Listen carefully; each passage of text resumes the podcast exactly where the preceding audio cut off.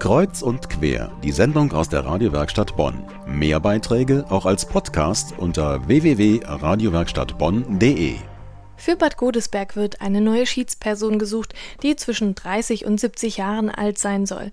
Viel mehr Anforderungen sind im Internet zu diesem Posten nicht zu finden. Mein Studiogast Karl-Georg Vogt weiß aber genau, worum es geht, denn er hat bis jetzt in Bad Godesberg den ehrenamtlichen Job erledigt. Guten Abend, Herr Vogt. Guten Abend. Können Sie uns kurz erklären, was denn überhaupt eine Schiedsperson ist? Es heißt richtig Schiedsamt.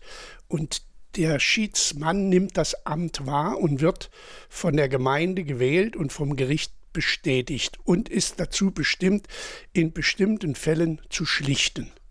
Das sind einmal die sogenannten Privatklagedelikte, Hausfriedensbruch, Beleidigungen, üble Nachrede, Sachbeschädigung und zum anderen, was in letzter Zeit sehr stark zugenommen hat, die Streitigkeiten zwischen den Nachbarn. Die Grundstücke sind klein und die Bäume werden groß und dann haben die Leute Probleme. Und dann müssen sie zum Schiedsmann und können erst die Sache weiterverfolgen bei Gericht, wenn der Schiedsmann bestätigt, dass bei ihm ein Schlichtungsversuch stattgefunden hat. Was sind das für Leute, die Sie dann anrufen? Ach, das, geht, das geht quer durch die Gesellschaft. Also angefangen vom Akademiker. Ich hatte einen Fall, Nachbarschaftsstreit, dann saß ich vier Akademikern gegenüber, davon waren drei Juristen und ein Volkswirt. Dieses war eine besonders schwierige und langwierige Schlichtung, denn die dauerte vier Stunden. Aber es hat geklappt, sie sind sich einig geworden. Und haben Sie irgendwann mal einen Fall gehabt, wo Sie nichts lösen konnten? Ja, das kommt häufiger vor, denn die Erfolgsquote beim Schiedsmann ist mehr als 50 Prozent. Man schafft nicht immer äh, alle Vergleiche. Also äh, es soll mal einen Schiedsmann gegeben haben, der hat es schon mal geschafft, 100 Prozent zu schlichten. Der ging aber dann von Tür zu Tür und hat so lange die Leute bearbeitet, bis sie endlich sich geeinigt haben. Das gibt es auch. Oder hat es gegeben, ich weiß es nicht. Was war so die Geschichte, die Ihnen in Erinnerung geblieben ist am besten? Irgendwie was Interessantes oder Verrücktes? Eine ältere Dame, die beschwerte sich, stellte also einen Antrag bei mir, dass ein Ehepaar, ein jüngeres Ehepaar, was seit einiger Zeit bei ihr im Haus wohnte, einfach ihr Schwierigkeiten machte. Welcher Art äh, habe ich jetzt vergessen. Jedenfalls hatten sie Streit. Und bei der Verhandlung stellte sich heraus, dass sie eigentlich im Grunde genommen nie ein vernünftiges Wort miteinander gesprochen hatten sondern die ältere Dame schimpfte, weil der Kinderwagen angeblich verkehrt stand und umgekehrt.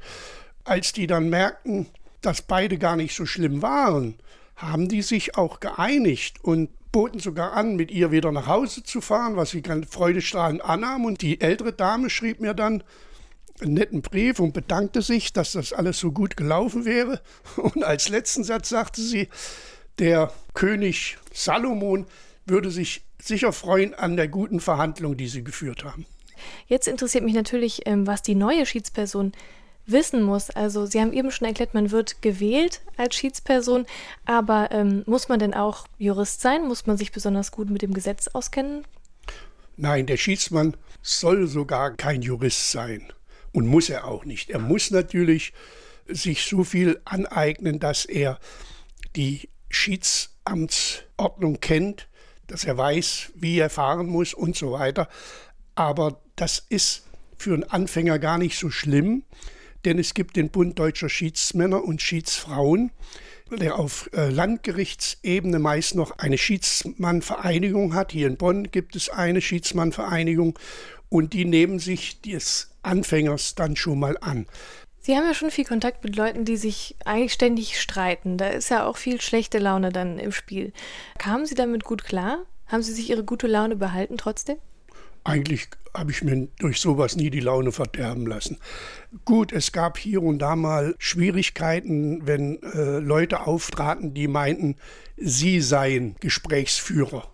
Eine Dame sagte mal, nun kommen Sie mal, sehen Sie mal, nun kommen Sie mal zur Sache und so weiter. Ich sagte, ich, wir sind schon bei der Sache. Nur die fühlte sich benachteiligt, weil ich zunächst die andere Seite habe reden lassen. Ich sagte, Sie kommen auch dran. Aber die war so uneinsichtig und äh, konnte nicht einsehen, dass jeder reden darf.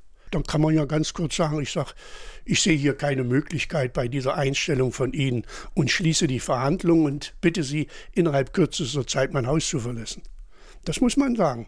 Aber das ist einmal vorgekommen in 30 Jahren. Ja, wo wir gerade schon bei den Tipps sind, hätten Sie denn einen Tipp für Ihren Nachfolger? Man kann ihm nur einen Tipp sagen, Geduld und nochmal Geduld. Wenn die Parteien merken, da ist jemand, der zuhört, dann ist er schon mal auf halbem Wege.